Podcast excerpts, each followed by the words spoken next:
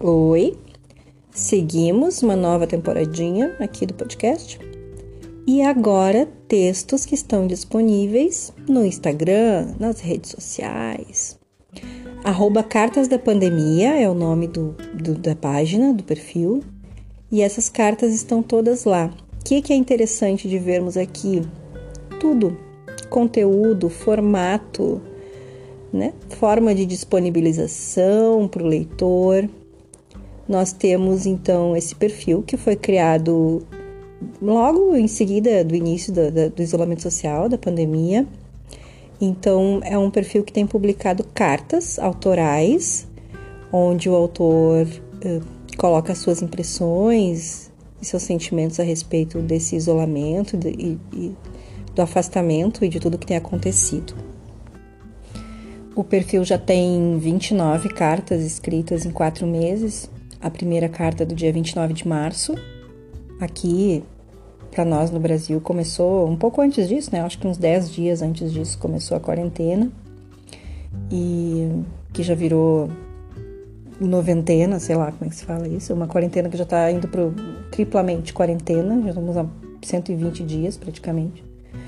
É, quatro meses então de pandemia, quatro meses de cartas escritas, 29 cartas, a última é agora do dia 20 de julho. Tem alguns aspectos que eu acho interessante de observar nessa nova forma de leitura. No caso do Cartas da Pandemia especificamente, né? Ele tá num. Ele não é livro, ele não está impresso, ele não foi publicado, ele está num perfil nas redes sociais e é um conteúdo literário. É, pelo formato, a gente sabe que dentro da literatura existe o formato das cartas, cartas de viagem, é, cartas que contam histórias, mas a carta é por si um, um, um formato literário, né? E essas cartas hoje se encontram então dentro do perfil, de novo, arroba Cartas da Pandemia no Instagram. E ali temos um eu que conversa, um eu narrativo que conversa né, com o leitor. E aí entramos no segundo aspecto que eu acho mais interessante. O primeiro, então, é a forma que está disponibilizado para quem quer ler esse texto. E a segunda é o fato da gente não conhece o autor, não sabe quem é o autor dessa carta. É um eu atemporal. Não dá para dizer que é sem gênero, porque ele escreve em primeira pessoa e se coloca como uma persona masculina, mas ele é uma narrativa, um narrador universal, é um narrador que conta sensações e impressões que são dele, mas que poderiam ser de qualquer leitor. É muito interessante porque em quatro meses foi aumentando muito o público, né? No primeiro mês tinha 5 mil leitores, depois 10, 20, agora já está em 30 mil seguidores da página. E eu acho que à medida que o tempo vai passando e as pessoas vão se identificando com aqueles, aquelas ações e aqueles sentimentos e aquelas impressões descritas ali no perfil, o público vai aumentando porque realmente é um tema universal nesse momento. Ele não conta uma trajetória de herói, ele não descreve uma epopeia, ele não conta uma aventura, mas ele traz relatos diários em forma de cartas para pessoas que são lá os seus amigos que ele cita no texto mas que não são incomuns, né? São coisas que as pessoas se identificam muito, ainda mais nesse momento. E a literatura é isso, né? Literatura é tu ter um tema que as pessoas se identificam e, e que mostram um pouco do universo interno, das reflexões que todos nós podemos fazer. Eu acho, eu sempre digo, né, que a literatura é uma das artes mais democráticas e tem tudo para ser uma das mais populares também. É diferente de arte plástica, de artes plásticas, é diferente de até de cinema, se a gente for ver, por, por uma questão de linguagem. É, acredito que a literatura traz isso, essa identificação muito imediata com aquilo que tu lê, com aquilo que tu sente e tu vê ali refletido, seja num papel, seja na forma impressa, seja na forma é, eletrônica seja no, no, no leitor virtual, seja no computador. A pessoa bateu o olho naquele texto, se identificou com aquilo, pronto, virou literatura e virou literatura eh, democrática e popular, com a, qual as pessoas se identificam mesmo e, e vão atrás, né? Buscam, e é por isso que, que as pessoas que gostam, né? Por isso que, essa, que esse tipo de, de, leitura também cresce, porque tem cada vez mais pessoas se identificando com, isso, com esses temas. Para encerrar essa parte, eu fui fazer uma pesquisinha breve aqui sobre hum, livros é, que trazem cartas. E tem uma diferença entre os livros famosos que trazem cartas e um livro, um livro ou, um relato, ou uma narrativa como essa do, do Cartas de uma Pandemia, Cartas da Pandemia. É que geralmente esses livros que trazem cartas, eles são livros muito de discurso histórico, né? Não é, não é ficção. São pessoas que escreviam cartas e aí alguém pega e compila essas cartas e coloca num formato de livro é diferente da intenção do discurso ficcional que a gente tem aqui no Cartas de uma Pandemia, no de uma não, né? Cartas da Pandemia. O Cartas da Pandemia ele trata de um discurso é um relato tá ali no limite entre o ficcional e o não ficcional e também traz e também não deixa de ser um relato histórico, né? Mas ele não é o, o a intenção, isso eu achei muito legal do perfil foi isso, tá? A intenção dele é, é ser literário. Ele tem um formato literário, ele tem uma intenção literária e ele tem um discurso histórico e ficcional ao mesmo tempo. É diferente de um livro que reúne ou que compila ah, as cartas de Freud para o Jung, ah, cartas de Clarice Lispector para seus amigos. É diferente disso é uma intenção narrativa bem específica dentro desse perfil, então. Tu tem cartas que narram um momento histórico, que são ou não são, podem ser autobiográficas, mas em princípio são finais, e que são literatura, é uma, uma literatura escolhida nesse formato. Isso que eu achei o mais interessante deste perfil. Muito bem, bem explicados estamos, bem apresentados Estamos também Instagram, arroba Cartas da Pandemia e vamos às leituras.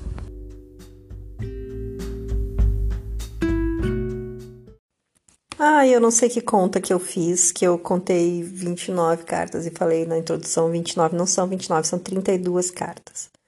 Tem 16 semanas de perfil no Instagram, o Cartas da Pandemia, e ele publica duas cartas por semana. Então são 32 cartas. E eu vou começar a leitura pela primeira, mais antiga delas, que é de 29 de março de 2020, a primeira carta, então vamos a ela. Madrugada. Faz tanto tempo que não nos falamos, ah, mas a verdade é que de vez em quando conversamos. Não sei se posso dizer que te recebo em sonhos como quem abre a porta para uma visita surpresa, ou se eu é que tomo a iniciativa de te buscar, enquanto julgo estar acordado, dono de superpoderes. Mas falas comigo como se fosse a primeira vez, acredite. E eu fico feliz. Me atualizas dos teus problemas, das tuas novidades, fico a conhecer os novos dramas que te afligem. Eu mais escuto do que falo e confesso que mais reparo do que ouço. Porque teus olhos claros continuam hipnóticos, acorrentam o castanho dos meus como antigamente. O sorriso gostoso que sorris ao relembrar um episódio recente segue tendo o formato do sorriso que só a cumplicidade desenha. E quando me revelas, quase indignada, que não consegues entender como alguém age de determinada maneira ou os absurdos que esse presidente tem feito, sabe? Eu sei, ah. Mas no momento em que estamos assim, envoltos pela bruma da trégua, resgatando a amizade perdida, e você está a ponto de dizer: Mas agora me conta de ti, eu acordo tão de repente que fico sem reação olhando o teto, pensando nos desvios da vida. Talvez eu não mereça mesmo essa intimidade onírica que o meu inconsciente fabrica.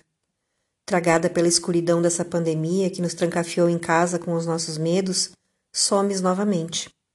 Quem sabe se pela última vez. Agora mais uma carta. Essa foi escrita em 13 de maio de 2020, mais um mês se passando de quarentena e ela está disponível lá no perfil Cartas da Pandemia no Instagram. Desabafo. Chega um momento na vida em quarentena, caro D, em que a gente sente a necessidade de desabafar os pecadilhos do cotidiano. Como não há mesa de bar possível, balcão de boteco disponível ou ombro amigo por perto, o jeito é revelá-los no confessionário público da crônica, em letra de forma, corpo pequeno e texto comprido.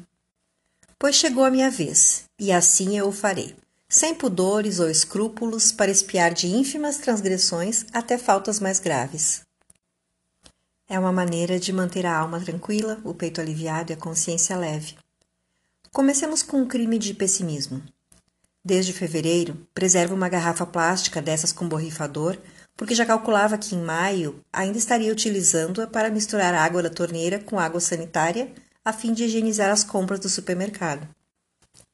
Foi a solução que improvisei para me livrar da dependência do álcool líquido, naquela altura um produto já superfaturado em escassez até mesmo nos mercadinhos, o que demonstra toda a minha desesperança com o desenrolar da pandemia e a falta de fé na nossa capacidade de controlá-la. Mas há pior.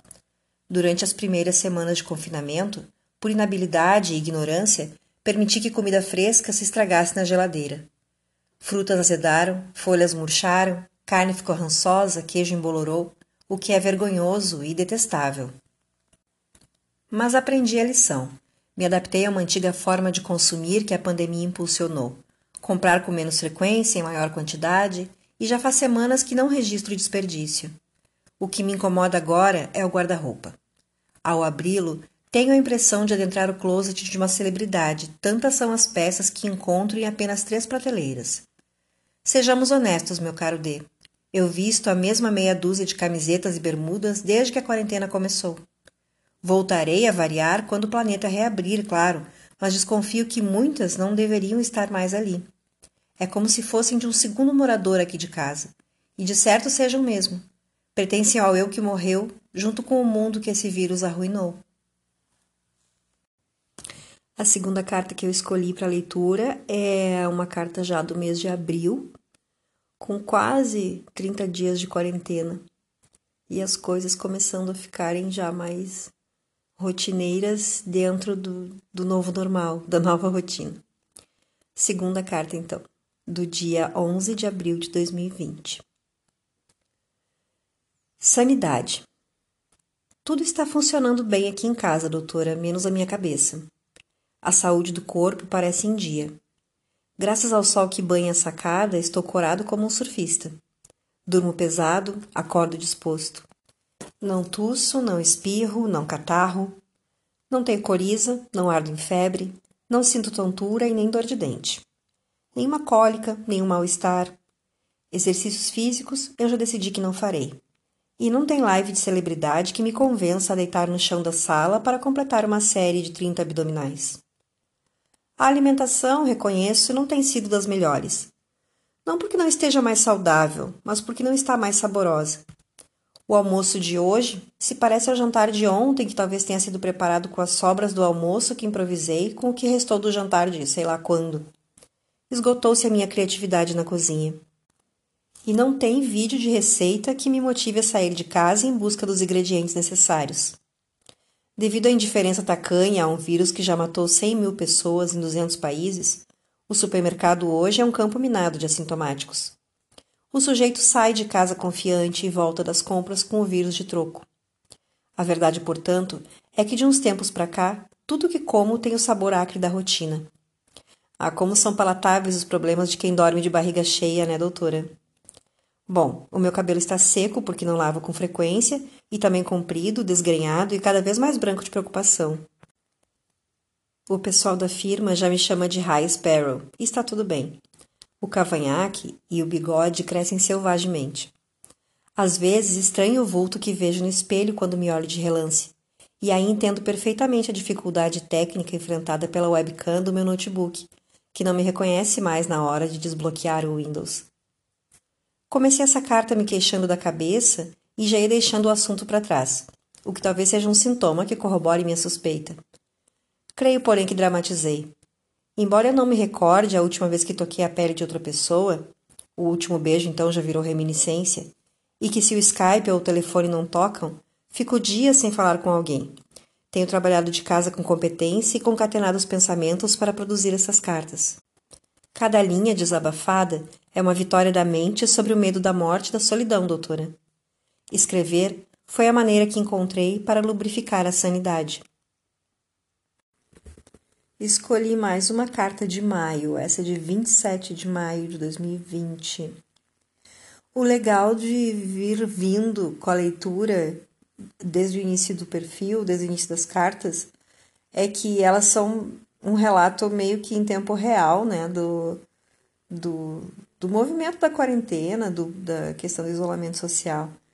E à medida que a gente vai lendo as cartas, vai se identificando. Acho que muita gente se identifica com. Ah, lá no começo, o uso da máscara, o supermercado, o medo de sair de casa, a insônia. São os temas da pandemia, né? São os sentimentos que as pessoas estão passando, as situações que as pessoas estão vivendo. E essa é mais uma. Eu vi em algum lugar esses dias, nem sei onde, mas eu vi, que aumentou muito o número de divórcios na quarentena. As pessoas não aguentaram conviver umas com as outras por muito tempo. E esse, e esse texto, essa carta, ela é sobre isso, sobre os relacionamentos durante a pandemia. Vamos a ela então. Solidão.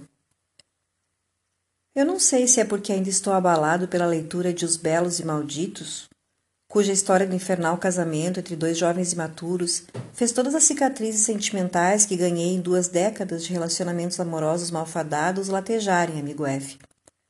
Ou se é porque eu já me acostumei mesmo a viver longe da família e dos amigos, do outro lado do Atlântico, mas cada vez mais eu me sinto sortudo por estar sozinho em casa durante essa pandemia. Eu seria um cretino se não reconhecesse que a solidão é dolorosa, que a falta de contato físico embrutece, e que conversar cara a cara faz uma falta danada. Mas apesar do preço alto a pagar, mantenho a minha aposta. O que leio e ouço de gente querida é que o confinamento obrigatório está fulminando relacionamentos, com uma velocidade que pode não ser comparável à da disseminação do vírus, mas tem um índice de subnotificação parecido ao da Covid-19. É claro que os casais felizes e as uniões carcomidas pela indiferença estão improvisando uma forma de lidar com o elefante microscópico que se pôs diante da porta de seus lares, porque é isso que fazem desde sempre.